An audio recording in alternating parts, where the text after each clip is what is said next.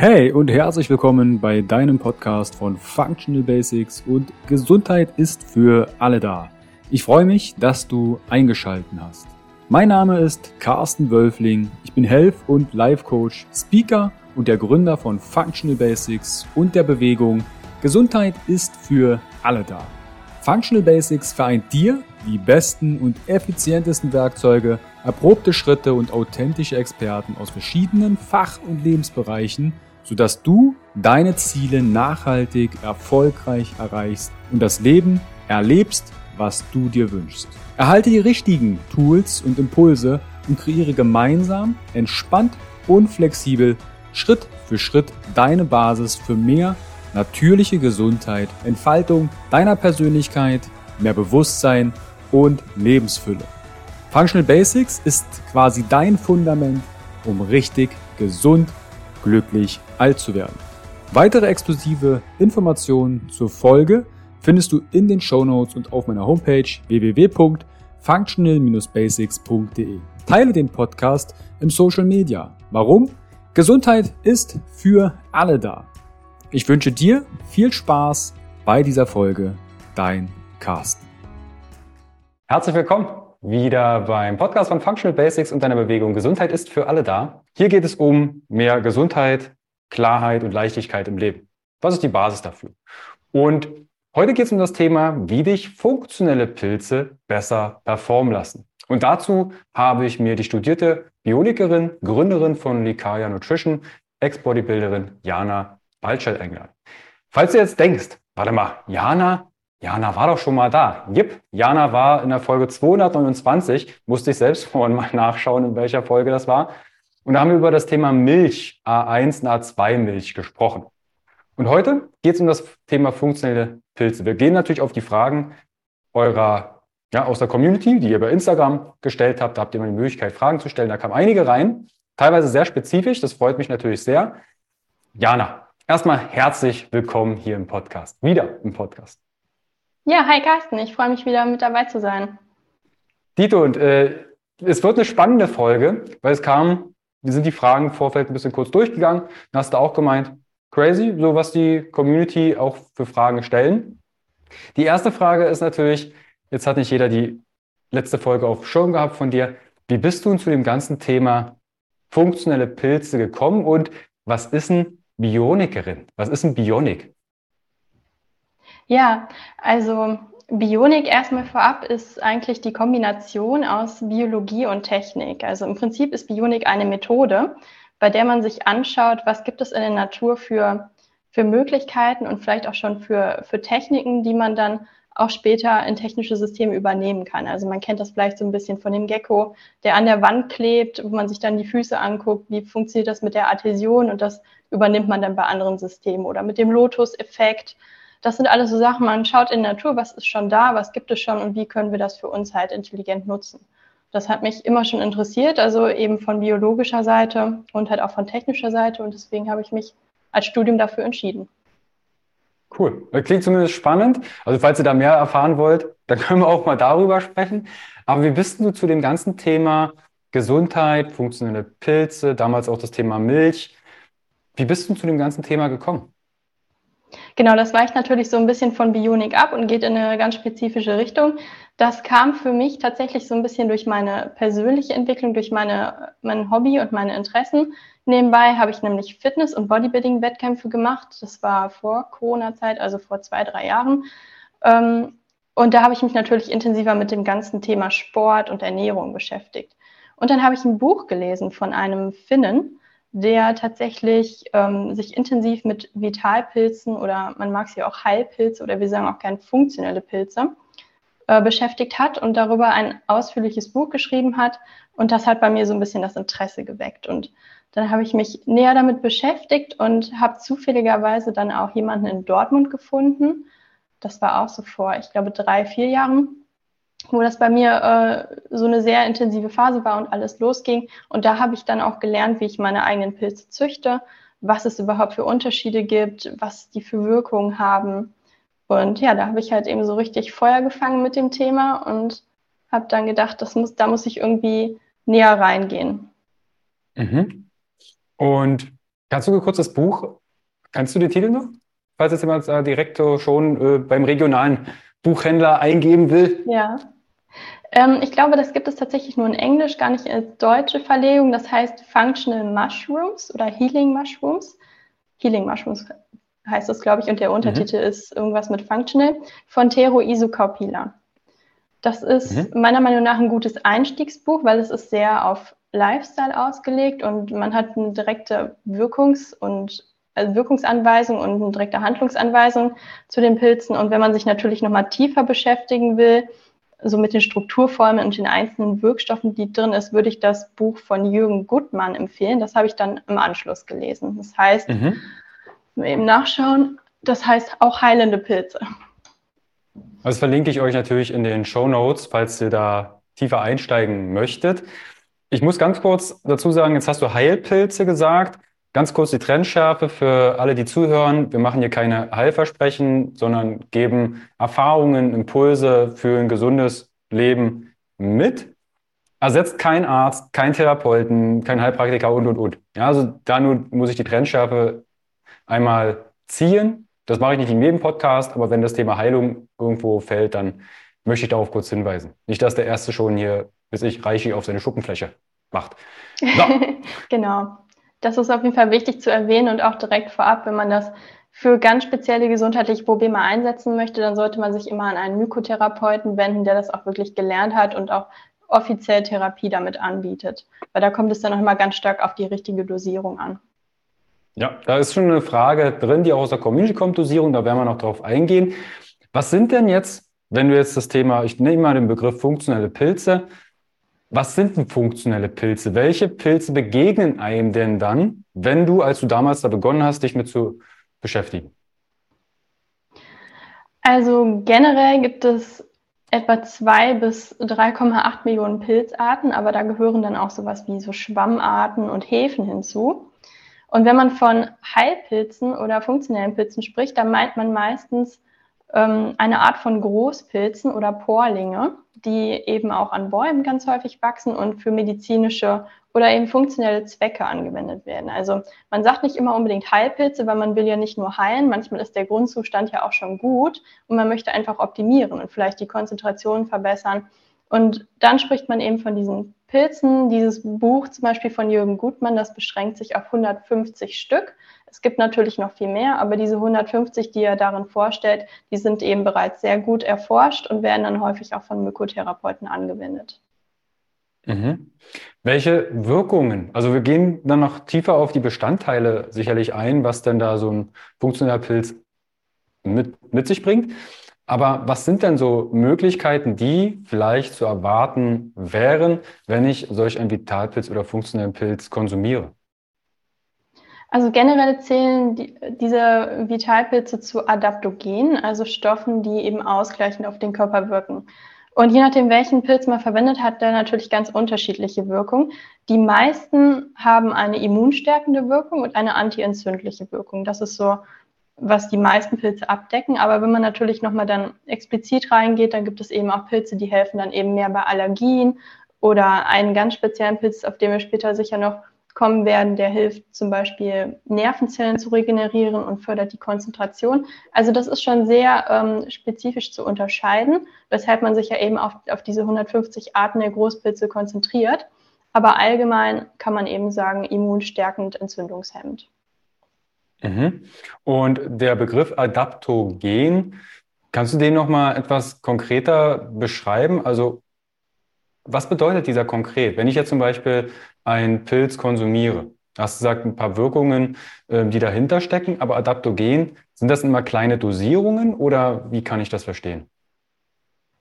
Also Adaptogene sind generell Pflanzenstoffe. Da zählt zum Beispiel dann auch sowas wie Ashwagandha hinzu, die eine ausgleichende regulierende Wirkung auf den Körper haben. Die kann man auch langfristig zu sich nehmen in kleinen, in kleinen Mengen, um einfach so ein bisschen präventiv zu wirken. Also wenn man zum Beispiel viel Stress hat, dann reguliert ein Adaptogen halt eher dagegen. Das ist so ein bisschen wie ein Tempomat, der einen immer versucht, auf der gleichen Spur zu halten. Ich glaube, so kann man sich das am besten vorstellen. Mhm. Also wirkt ausgleichend, weil es einen gewissen einen gewissen Trigger habt und der Körper versucht das dann auszugleichen und seine Homöostase oder ins Gleichgewicht zu kommen. Genau, also ja, zurück geht das halt immer auf unterschiedliche Wirkstoffe, die darin enthalten sind, die dann eben zum Beispiel dafür verantwortlich sind, wieder Zellen zu reparieren oder das Hormonsystem ins Gleichgewicht bringen. Das, also es sind immer sehr spezifische Wirkstoffe, abhängig von dem Pflanzenstoff oder von dem Vitalpilz, den man zu sich nimmt. Können wir auch gerne noch genauer darauf eingehen.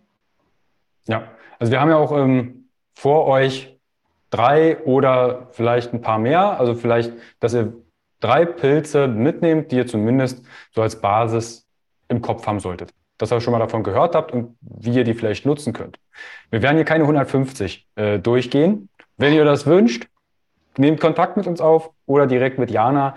Dann machen wir halt 20 Folgen über genau. Pilze. ähm, was ist denn so der erste Pilz, der dir in den Kopf kommt, wenn es darum geht, funktionelle Pilze?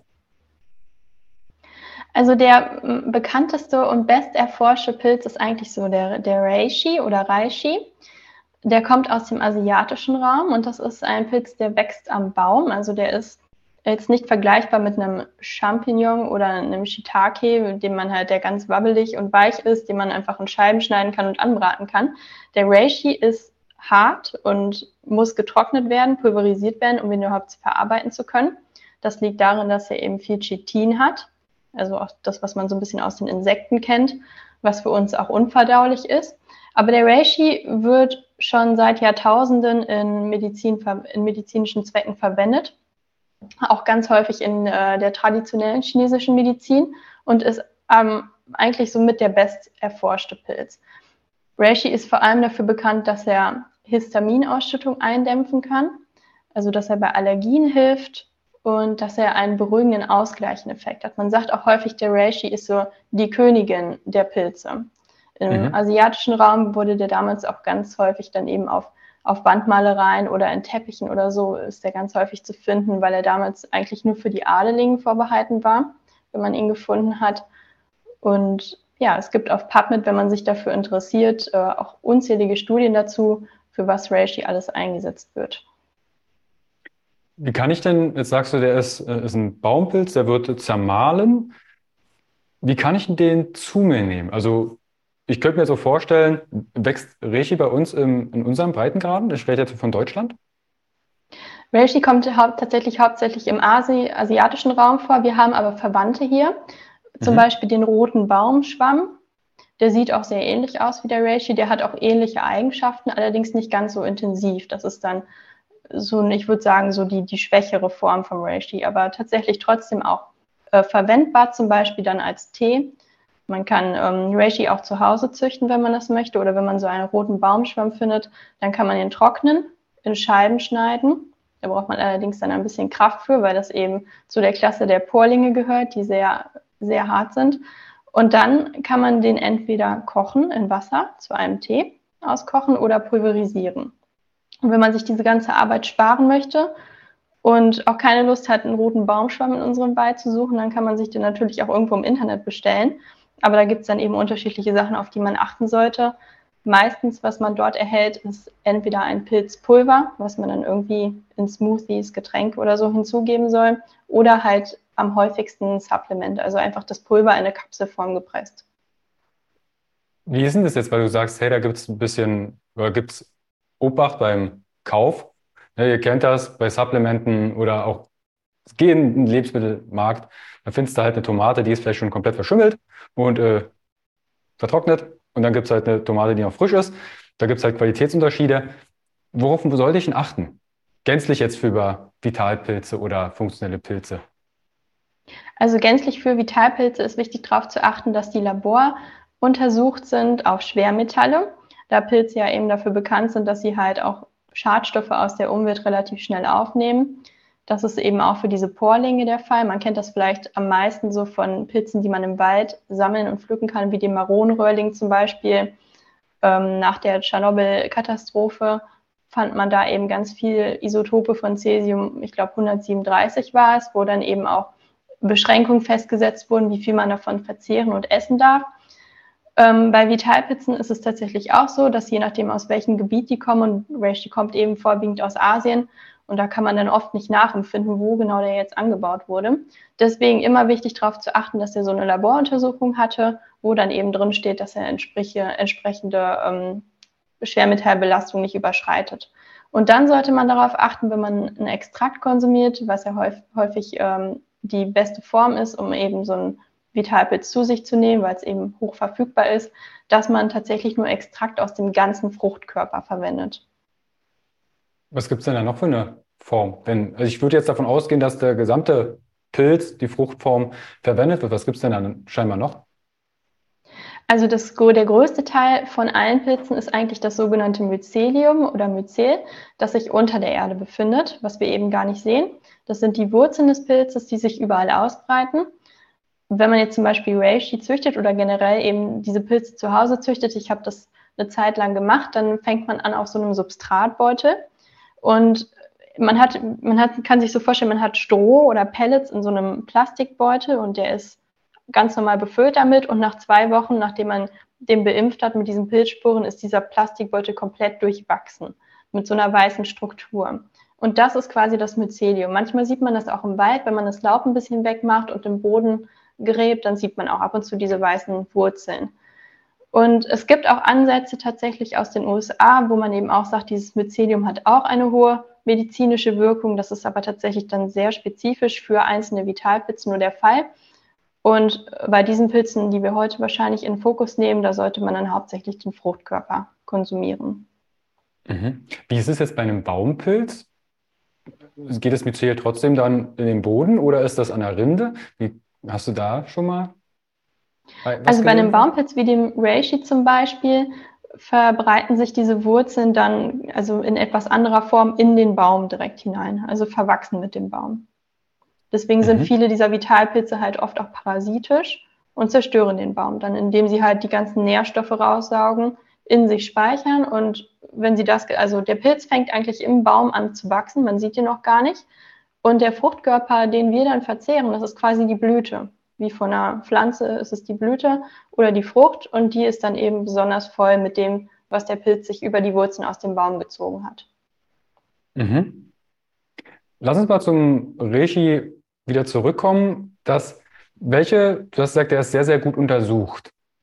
Und ich kann mhm. das in verschiedenen, ich sag mal, Dosierungsformen oder in verschiedenen Arten konsumieren. Manche machen Tee draus, manche packen das in die Kapseln. Welche Wirkungsweisen sind denn bei dem Reishi zumindest studien- oder evidenzbasiert belegbar?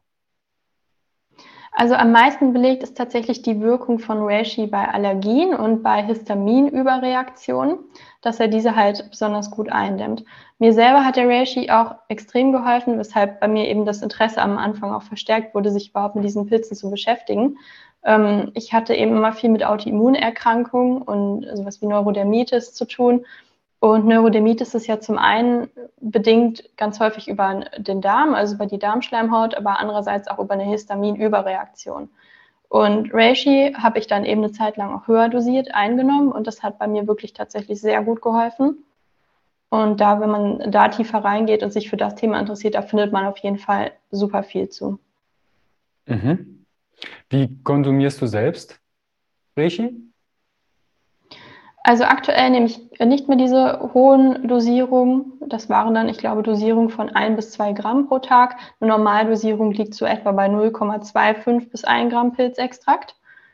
Wenn man jetzt über mehrere, drei bis vier Monate mal so einen Pilz zu sich nimmt und dann sollte man noch ein bis zwei Wochen Pause machen.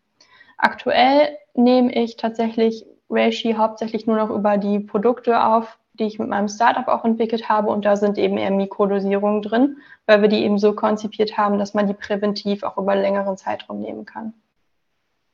Wäre jetzt also, jetzt haben wir einmal zum Beispiel Histamin, Eindämmung oder bei Allergien.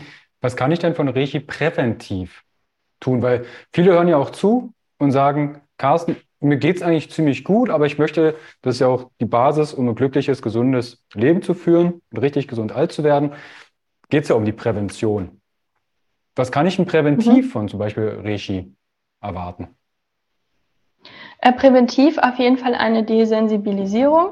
Also wenn man irgendwie ein bisschen, gut, das ist natürlich jetzt auch wieder ein Problem, was ich anspreche, Pollen empfindlich ist oder so. Ähm, aber Reishi ist auch einfach so präventiv gut, um einfach das Immunsystem zu stärken, desensibilisierter zu werden, gegen Umweltgifte zu helfen, denen wir ja so oder so ausgesetzt sind, ob wir jetzt etwas davon merken oder nicht. Das sind auf jeden Fall so Präventivanwendungen. Mhm. Und da kann ich ja Kapseln oder im Internet mir bestellen, da haben wir ja schon drauf, drauf eingegangen.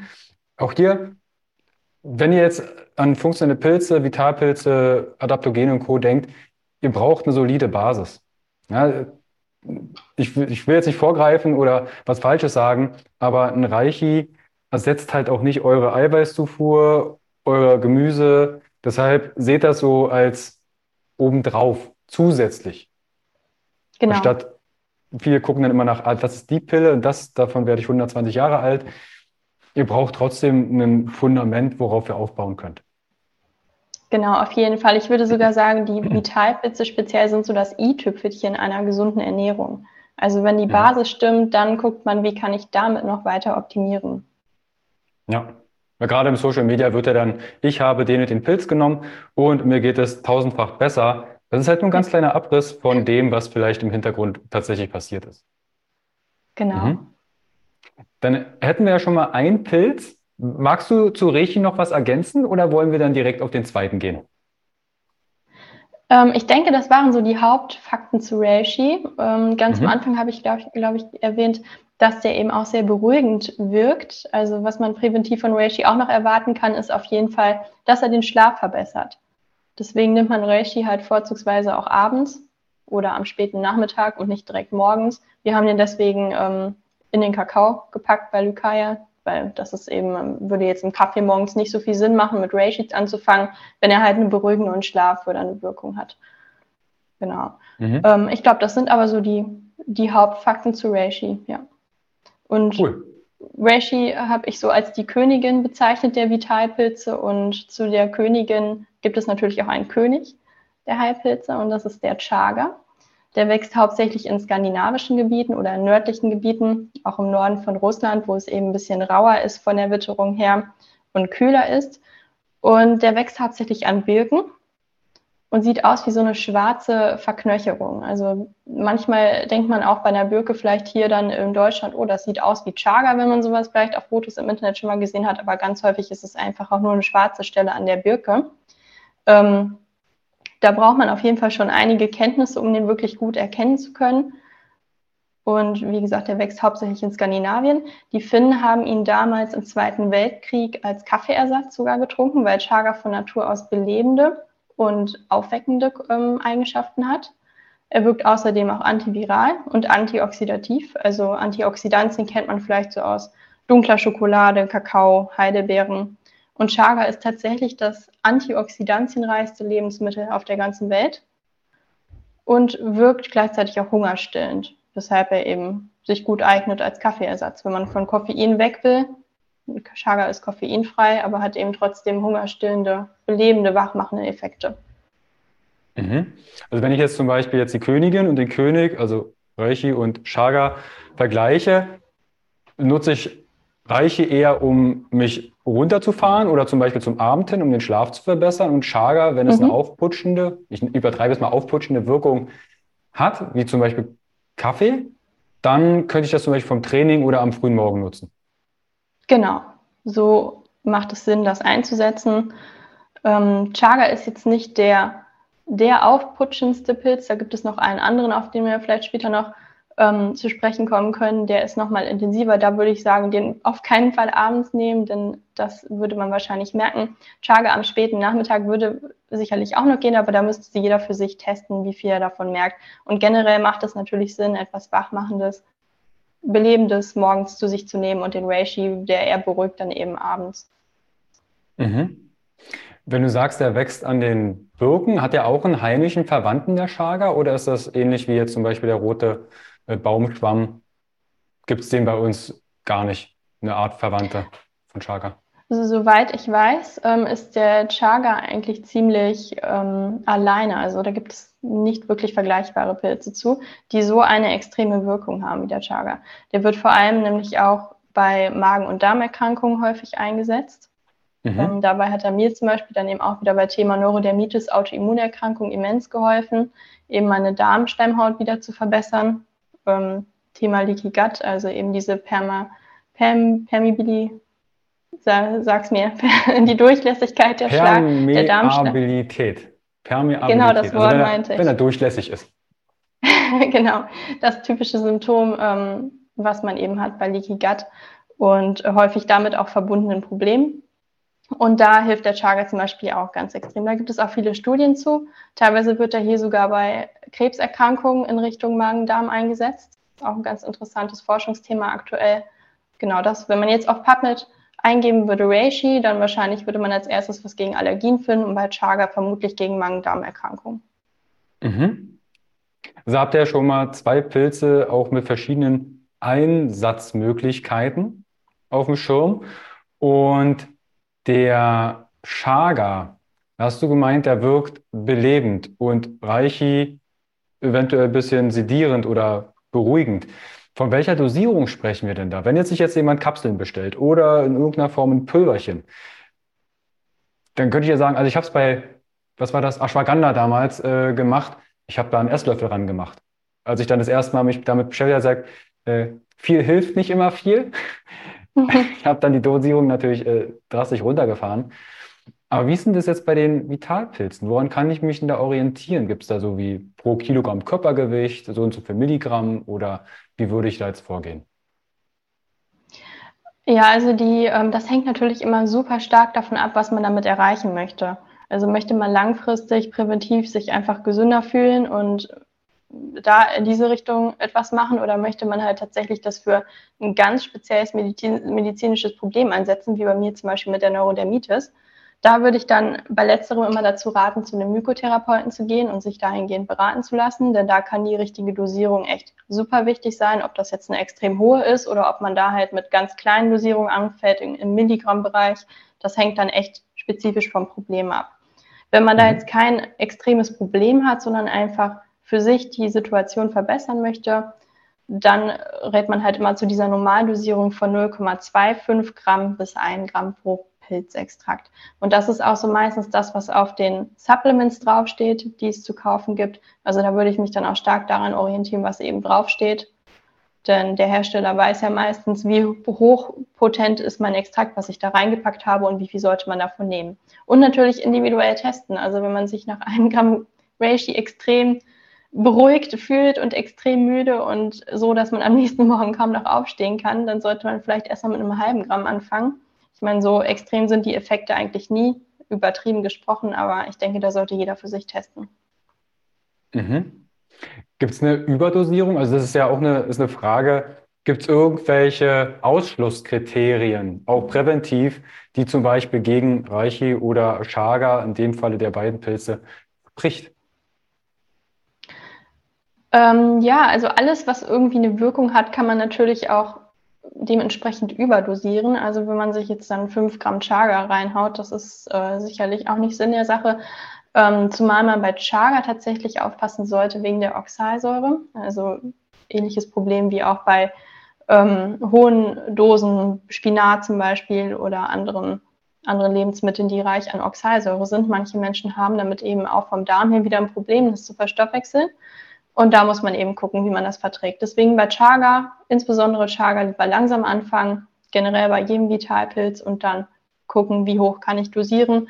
Aber bei Chaga mit der Oxalsäure, das ist so gerade das Einzige, was mir in den Sinn kommt. Die anderen Wirkstoffe in den Pilzen sind eigentlich nicht so, dass man jetzt Extreme, die mit irgendwelchen Nebenwirkungen oder Überdosierung verbinden würde. Es mhm. gibt natürlich die, die psychedelischen Pilze, die aber nochmal eine ganz andere Kategorie fallen und nicht unter Vitalpilze. Und das ist natürlich dann etwas, da sollte man drüber nachdenken. Ja. Cool. Wir haben ja schon mal Reichi und Chaga in verschiedenen Anwendungsgebieten. Wir würden euch gerne noch einen dritten Pilz mitgeben. Und zwar, der wäre? Das wäre der Lion's Mane oder Igel Stachelbart. Mhm. Ähm, wenn ich auf Messen unterwegs bin und dann über Pilze spreche, das sind so, also Chaga Reishi und Linesman sind so die Pilze, da haben die Leute schon am ehesten was von gehört.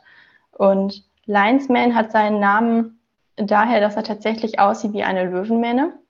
Also auch von der Textur her ist es so ein flauschiger Löwenmähnenpilz, der auch am Baum wächst. Und der ist sehr, ähm, steht auch sehr alleine wieder mit seinen speziellen Eigenschaften. Und zwar ist er in der Lage, Nervenzellen zu regenerieren und wird daher auch medizinisch bei neurodegenerativen Erkrankungen eingesetzt und hat generell auch auf die Psyche eine ausgleichende und konzentrationsfördernde Wirkung. Und damit unterscheidet er sich tatsächlich von allen anderen Pilzen, weil da geht er eben in eine ganz spezifische Richtung. Wie gesagt, bei den anderen Pilzen kann man allgemein sagen, entzündungshemmend, immunstimulierend und Linesman ist aber eben sehr spezifisch da nochmal konzentrationsfördernd. Mhm. Und kann ich die auch kombinieren? Also jetzt von den drei Pilzen, welche würdest du denn, wenn möglich, kombinieren von den beiden? Oder dreien? Also diese drei Pilze sind tatsächlich auch die, die ich im regelmäßigen Maßstab zu mir nehme. Äh, mhm. Hinzu noch den Cordyceps, auch noch ein sehr interessanter Pilz, aber das sind so die drei, wo ich für mich sage, da kriege ich die besten Ergebnisse mit auf jeden Fall und merke auch am stärksten die Wirkung. Hinzu kommen natürlich noch gewisse Arten von, von Speisepilzen, wie Shiitake zum Beispiel, der auch nochmal sehr immunstärkend ist. Aber das sind so die Baumpilze oder die, die Pilze, die man tatsächlich als Extrakt zu sich nimmt, diese vier. Lionsman, Chaga, Reishi und Cordyceps. Und natürlich kann man die kombinieren. Es gibt tatsächlich auch viele Extrakte oder viele Supplements auf dem Markt, die eben schon gewisse Pilzmischungen enthalten. Aber wenn man mit dem Thema anfängt und sich für ganz spezifische Wirkungen oder Pilz interessiert, würde ich immer empfehlen, erstmal einzeln zu testen, einzeln sich ranzutasten und dann vielleicht eine Gruppe von Vitalpilzen zu erschließen, die für einen selbst gut funktioniert haben und die dann vielleicht einfach zu kombinieren. Mhm. Und die Dosierung bzw. Beachtungskriterien zählen ja auch für den Lionsbane und Cordyceps. Du hast jetzt Cordyceps noch mhm. erwähnt. Was macht den besonders? Weil da kam auch eine Frage aus der Community. Das ist ja der chinesische Raupenpilz. Und der hat mhm. den, die Person hat den vom Training genommen und hat einen gefühlten Boost beschrieben. Also, dass mehr Leistung da war. Was macht denn den Cordyceps aus? Das ist tatsächlich auch genau die Wirkung, äh, die den Cordyceps ausmacht. Deswegen wird der auch schon seit Jahrhunderten von Olympiathleten eingesetzt. Der Cordyceps wächst hauptsächlich im Himalaya, also in großen Höhen, wo der Sauerstoff eher knapp ist.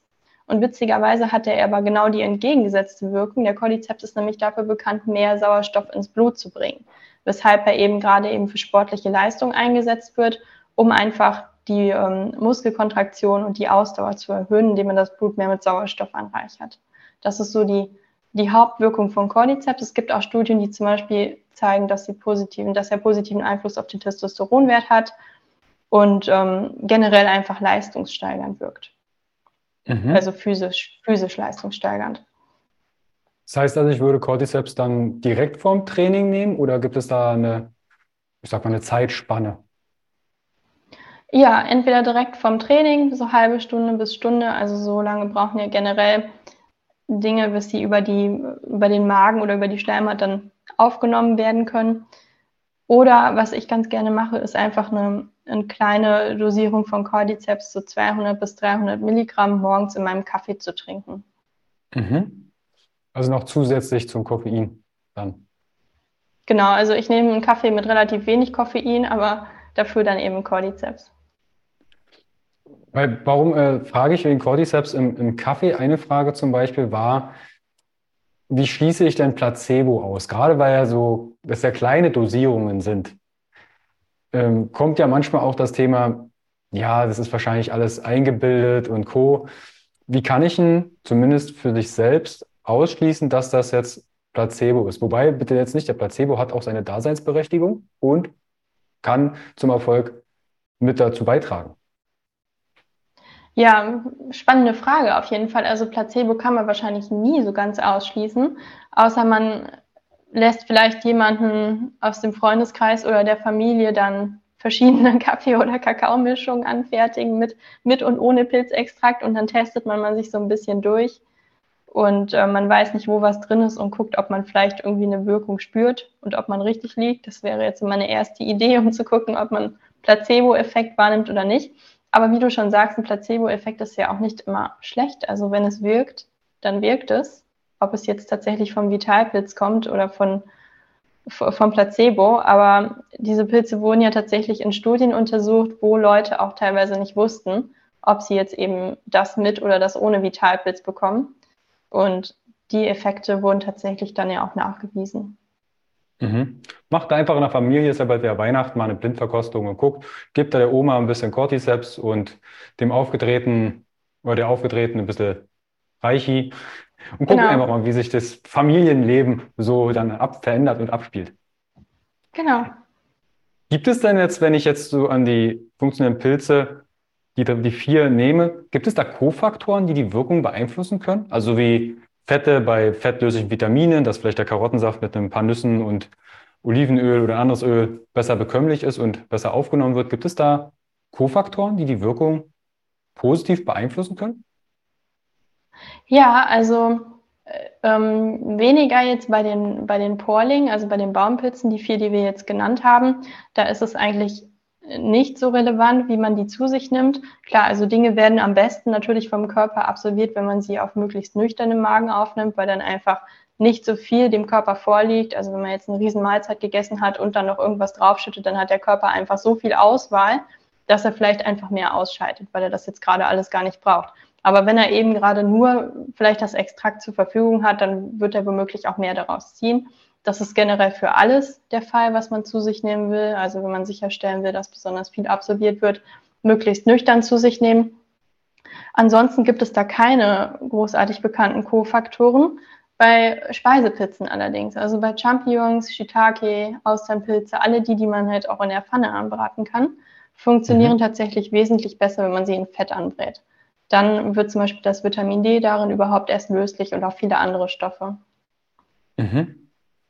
Also ich könnte jetzt zum Beispiel auch, du hast ja gerade gesagt, anbraten, betrifft jetzt aber nicht Chaga, Reichi und Co., dass ich die auch erwärmen genau, müsste die, oder könnte. Die kann man nicht anbraten. Bei diesen Pilzen muss man tatsächlich dann eine Art Tinktur herstellen. Ähm, die meisten Extrakte, die man in Supplements findet, online sind tatsächlich auch basierend auf so einer Tinktur, auf so einer Art Doppelextraktion hergestellt worden, weil die meisten Vitalpilze eine sowohl fettlösliche als auch wasserlösliche Komponente haben. Das heißt, ein Teil des Pilzes muss oder der ganze Pilz muss erstmal in Wasser ausgekocht werden. Das, was man eben auch mit einem, wenn man sich einen Tee kocht, erreichen würde.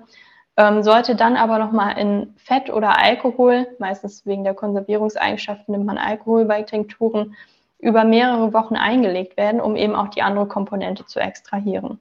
Wenn man jetzt so ein Extrakt, ähm, das hatte ich vorhin vergessen zu sagen, das ist auch wichtig, dass da eben draufsteht, wenn man so etwas kauft, dass es doppelt extrahiert ist.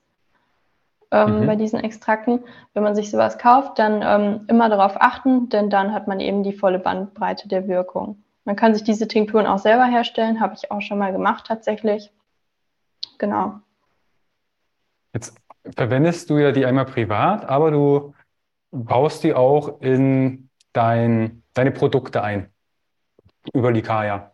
Und wo bezieht ihr denn die her? Weil das ist ja manchmal auch die Frage, hey, so Nachhaltigkeit und das sind dann Baumpilz und äh, wie, wie, wie wird denn sowas angebaut? Also für einen industriellen Zweck dann verwendet? Also den Chaga kriegt man ja hauptsächlich ähm, eigentlich nur aus nordischen Regionen. Und da kommt er tatsächlich auch her, aus Skandinavien, aus Finnland. Ähm, die anderen Pilze beziehen wir aktuell noch von anderen Zulieferern, wollen jetzt aber tatsächlich dann äh, komplett auch nach Finnland wechseln, weil dort gibt es ein Unternehmen, die heißen Keppa Health und die haben auch nochmal Unterunternehmen, ähm, Unterfirmen gegründet, die sich dann eben spezifisch der eine Teil nur auf den Pilzanbau, der andere nur auf die Laboruntersuchung konzentrieren und ähm, die haben wir auf einer Messe in Finnland kennengelernt und da waren wir tatsächlich sehr überzeugt von der Qualität und deren Anbauart. Die haben so eine Art, ich würde sagen, Lagerplatz mit Baumstämmen im Wald, wo die da tatsächlich Baumstämme beimpfen, mhm. mit zum Beispiel Lionsmane-Sporen oder, oder Shiitake-Sporen und dort wachsen diese Pilze dann. Chaga hingegen kann man nicht kultivieren, den gibt es nur als Wildsammlung, also den kann man nicht züchten. Den, der wird aber dann auch wild in Finnland gesammelt. Und das Schöne bei ähm, diesem Zulieferer, also Kepper Help, ist eben, dass die teilweise von Wäldern, die eigentlich für die Abholzung bereitstanden, dass sie diese Wälder abkaufen und sagen, hier, wir nutzen die hingegen für Pilzanbau, dann bleibt der Wald bestehen und du verdienst trotzdem daran, weil wir kaufen den Wald ab oder pachten den halt für diesen Pilzanbau. Hm. Spannend. In Finnland hat sich da so ein bisschen spezialisiert darauf? Genau, ich glaube, das kommt daher, dass also auch die russische Kultur sowie auch Finnland, dass dort eben über Jahr, Jahrzehnte, Jahrhunderte einfach dieses, diese Naturverbundenheit und dieses Wissen, wie kann ich was sammeln, wie kann ich Pilze aus der Natur überhaupt verwenden, dass das dort eben einfach schon vorhanden war und genutzt wurde, einfach witterungsbedingt und was dort verfügbar war. Und das mhm. wurde natürlich auch immer so weitergegeben von Generation zu Generation. Dann haben sie den riesen Vorteil, dass es dort Chaga gibt und dass sie im Zweiten Weltkrieg keinen Kaffee hatten und auf Chaga angewiesen waren. Und ich denke, deswegen ist dort einfach das Bewusstsein für solche Heilmethoden oder solche Vitalpilze höher.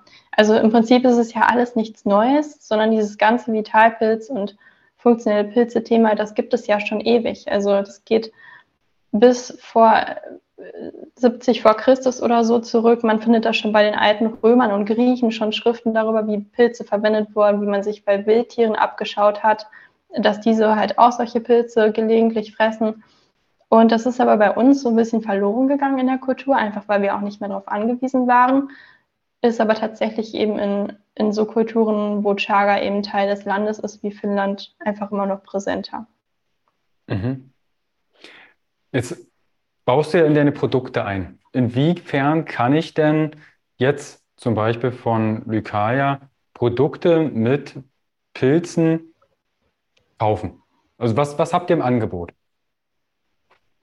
Also wir haben zum Beispiel gesagt, okay, wir wollen uns auch auf diese Top 3 oder Top 4 Pilze spezialisieren, die eben auch am meisten erforscht sind. Das ist für uns am sichersten und das ist für uns vielleicht auch der der beste Einstieg, um sich überhaupt mit dem Thema zu beschäftigen.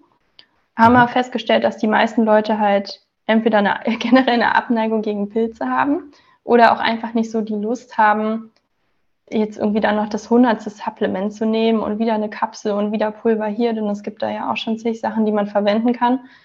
Ja, und deswegen sind wir hergegangen und haben geguckt, was macht man denn sowieso? Okay, die meisten Leute trinken Kaffee, Tee oder Kakao dann machen wir den Reishi doch einfach mal in den Kakao rein, den man abends trinken kann.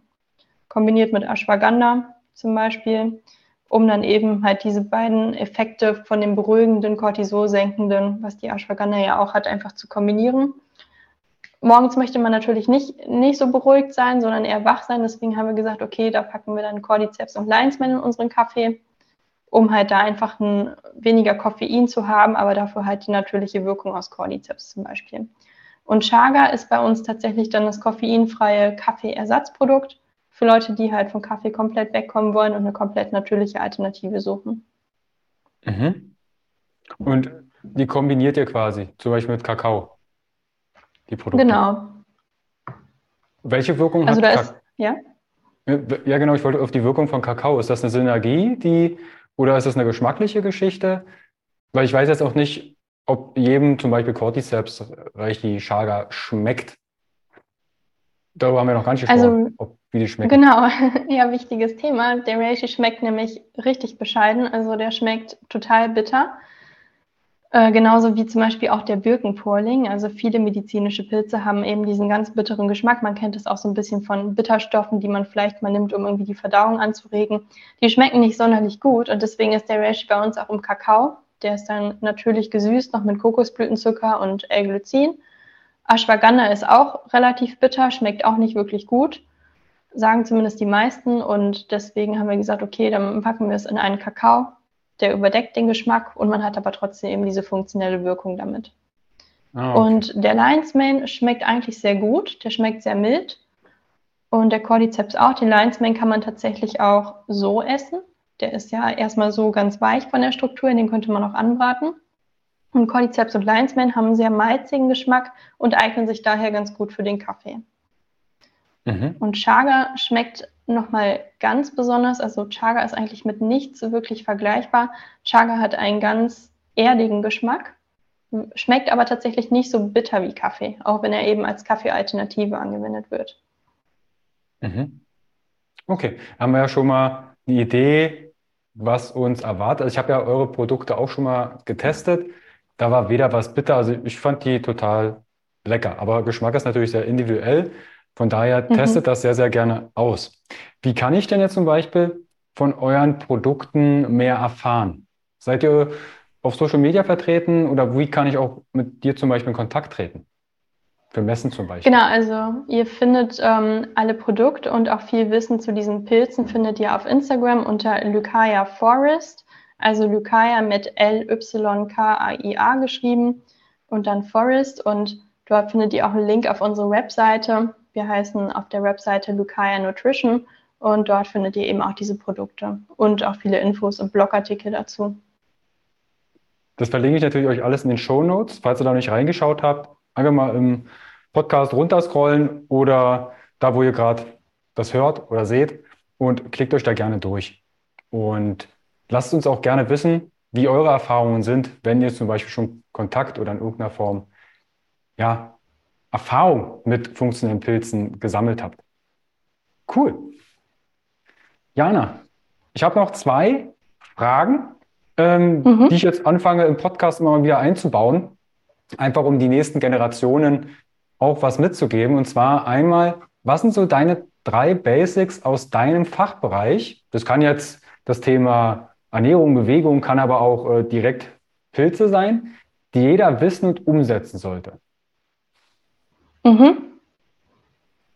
Aus meinem Fachbereich auf jeden Fall, ja, würde ich auf jeden Fall die Vitalpilze hinzunehmen, aber ich würde das aus erweitern ähm, auf generell eben altes Heilwissen. Also mhm. alles, was auch so ein bisschen die Wildkräuter umfasst. Wir haben zwar schon viele Möglichkeiten, so was die Lebensmittelauswahl angeht. Wir können uns selber dafür entscheiden, okay, wollen wir hier aus regionalem, konventionellen Anbau, aus Bioanbau etwas beziehen, aber häufig, was ich sehe, fehlt es so ein bisschen an, an diesen ursprünglichen Naturprodukten dem man zum Beispiel einfach mal eben Wildkräuter, sowas wie Ashwagandha, Beifuß mit einbaut oder halt auch diese Pilze. Dass man da so ein bisschen sich mit mir beschäftigt und vielleicht auch guckt, was sind da die positiven Wirkungen, die ich daraus ziehen kann. Genau, das wäre auf jeden Fall ein Punkt. Ähm, drei Fachbereiche hast du gefragt, ja? Äh, nicht drei, also drei Basics aus verschiedenen okay. Themen, wo du sagst, hey, das sollte jeder wissen und umsetzen. Ja, also das würde ich auf jeden Fall sagen. Und mhm. klar, also ich könnte da jetzt so viel, ich könnte so viel nennen, auch in Richtung ähm, Sport, Fitness, dass man, ich finde, man sollte sich halt einfach in, in jedem Thema sollte man sich vielleicht so ein, zwei Monate Zeit nehmen, um halt die Basics zu erarbeiten, gerade so was das Thema Gesundheit angeht. Also das, was du eigentlich auch schon mit deinem Podcast machst. Du bietest jedem halt so den Einstieg in eine gesunde Basis. Und wenn man keine Lust hat, sich super viel Zeit oder auch einfach nicht die Möglichkeit hat, super viel Zeit aufzuwenden, ein Experte zu jedem Thema zu werden, was ja auch gar nicht der Fall sein muss, eignet man sich halt die Basics an, versucht das Wichtigste für sich davon zu übernehmen, auszuprobieren, Experimente zu machen und dann zu gucken, was man langfristig umsetzen kann. Und wenn man halt diese gesunde Basis für sich geschaffen hat, ich denke, dann ist man auch in der Lage dazu, in jedem anderen Lebensbereich gut zu performen und einfach das zu machen, woran man Spaß hat und woran man Freude hat und was man eben ja, der Welt beitragen möchte. Mhm. Also erstmal vielen lieben Dank. Was ich zum Beispiel, das, mal gucken, es wird vielleicht noch eine dritte Podcast-Folge geben. Was mich tatsächlich wirklich brennt, interessieren würde, da kommen manchmal aus der Community, gerade Sport, sehr ambitionierten Sport, in dem Fall jetzt auch äh, Bodybuilding oder ähm, ja, ich sag mal Kraftsport, was vielleicht nicht jeder so am Tag an den Tag legt und vielleicht die in Anführungsstrichen Konsequenzen, gerade vielleicht aus, aus der Sicht der Frauen. Wie ist das? Das? Das würde mich jetzt mal für die Zukunft dann vielleicht für den Podcast auch interessieren. Wie reagiert dein Umfeld darauf? Wie, bei Bewegung ist und vielen, glaube ich, klar, aber auch Bewegung kann mhm. ja in bestimmten Formen in einem Extremen ausgeprägt werden. Ich kann auch Dart spielen bis zum Extremen machen. Mhm. Genauso ist es halt auch mit, äh, mit einem Kraftsport. Das wäre vielleicht mal eine Frage, die ich so noch vielleicht mal in einem zukünftigen Podcast mit dir nachgehen würde wollen. Auf jeden Fall, ja. Und dann die letzte Frage, bevor wir zum Ende kommen, ist, wenn du ein Schulfach kreieren könntest, so für die Generationen, die nach uns kommen, welches Schulfach wäre das und was würdest du für Inhalte vermitteln? Unabhängig jetzt von funktionellen Pilzen, sondern du sagst, hey, das würde ich gern den Generationen mitgeben wollen. Mhm. Ähm, ich glaube, ich würde es holistische Gesundheit oder irgendwas in die Richtung nennen, wo dann eben alles mit reingeht. Ähm, also von, von diesen Pilzen bis über Grund, Grundwissen, wie halte ich mich fit, was kann ich machen, Krafttraining, Ausdauermäßig, aber auch bis hin zu Persönlichkeitsentwicklung. Also wer bin ich überhaupt, was möchte ich machen mit meinem Leben, was macht mir Spaß, was habe ich als Kind vielleicht gemacht. Das fehlt mir so ein bisschen aktuell in der Bildung. Und ich finde, das ist aber ganz wichtig, um dann später, wenn man aus der Schule kommt oder aus dem ja, Abitur gemacht hat oder dann studieren will, überhaupt zu wissen, wo möchte ich eigentlich hin. Und mhm. da sollte man, finde ich, bei diesen Punkten ansetzen. Also das ganze, die ganze Ernährung und das ganze Sportgetriebene schafft irgendwie so die, die Basis dafür, um halt einen klaren Geist zu haben, meiner Meinung nach, und dann halt sich zu überlegen, was macht mir überhaupt Spaß und was möchte ich halt der Welt irgendwie bringen. Mhm. Also das finde ich, ich eine, wahrscheinlich sehr Sache. Holistische Gesundheit oder so nennen. Ja. Mal schauen, ob wir da vielleicht in Zukunft auch was finden, weil in mein, meiner Welt, auch im Podcast, seht, da sind so viele tolle Menschen wie Jana, die ihr Wissen, ihre Erfahrungen weitergibt und damit auch wahnsinnig viele Menschen weiterhilft. Weil wir können alle voneinander lernen, das ist zumindest so meine Devise, und auch voneinander profitieren. Und zum Beispiel Social genau. Media, was ihr bei Lykaya ähm, teilt, schätzt das wert, gerne abonnieren, kommentieren, euren Liebsten teilen und auch Nachrichten zum Beispiel an Jana schicken und sagen, hey, cooles Podcast-Interview oder ich habe eine Frage zu Cordyceps oder Reichi, dass da auch viel mehr Interaktion, dass wir miteinander viel mehr kreieren können. Genau, super gerne. Also solche Fragen könnt ihr auch gerne direkt privat an mich stellen, an Pumping Hörnchen, so findet ihr mich auf Instagram. Der Name kommt noch aus meiner Fitnesszeit. Und ja, ich freue mich tatsächlich immer über diese Fragen und Austausch, weil ich finde auch die Fragen, die du heute für diese Folge gestellt bekommen hast, super interessant. Und man merkt, dass die auch schon in eine sehr spezifische Richtung gehen und schauen auch teilweise über die Basics hinaus. Und das, das macht mir immer Spaß tatsächlich. Vielen, vielen Dank. Der Dank geht natürlich an euch, äh, die jetzt zugehört haben. Schaut da gerne auf Instagram, da stelle ich immer die Möglichkeit zur Verfügung, Fragen zu stellen und die beantworten wir dann hier im Podcast. Jana, ich danke dir vielmals für deine Zeit und für die tollen Impulse, für die Erfahrung und das Wissen, was du mit uns geteilt hast. Vielen lieben Dank. Ja, danke, Carsten. Hat mir Spaß gemacht. Dann diejenigen, die noch dran sind, gerne abonnieren den Podcast, teilen mit euren Liebsten auf functional.basics.podcast. Da ist ein reiner Podcast Instagram-Stream, wo ihr alle Interviews und Co. nochmal als Übersicht findet. Und dann checkt gerne die Shownotes ab. Bestellt Jana liebe Grüße, wenn ihr Kontakt mit ihr aufnehmen solltet. Und dann hören wir und sehen wir uns bald wieder. Bis dahin. Ciao.